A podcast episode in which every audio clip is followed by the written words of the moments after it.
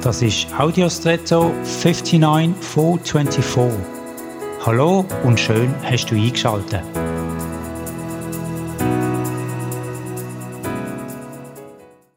Sicherlich hast du schon mal mit einem Schwingbesen Eiweiß zu Eischnee geschlagen. Der Schwingbesen besteht lediglich aus ein paar im Kreis angeordneten, im Bogen geformten Drähten. Wenn der Schwingbesen aber richtig eingesetzt wird, dann bewirkt er Erstaunliches. Viel besser, als wenn das gleiche Material in einer Kelle oder einem Löffel oder einer Fläche geformt gleichermaßen eingesetzt wurde.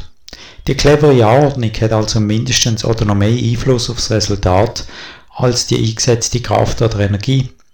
Das ist bei uns im Alltag manchmal auch so. Es kommt nicht immer darauf an, möglichst viel Zeit oder Energie in ein Vorhaben zu investieren, sondern das zur rechten Zeit, am richtigen Ort und mit den richtigen Mitteln zu machen. Wichtig und entscheidend ist, dass man sich dessen bewusst ist und sich Gedanken macht und dann entsprechend verhaltet. Die Weisheit für entsprechendes ressourcenschonendes Verhalten mit einer hohen Effektivität, das wünsche ich dir heute. Und jetzt wünsche ich dir einen außergewöhnlichen Tag.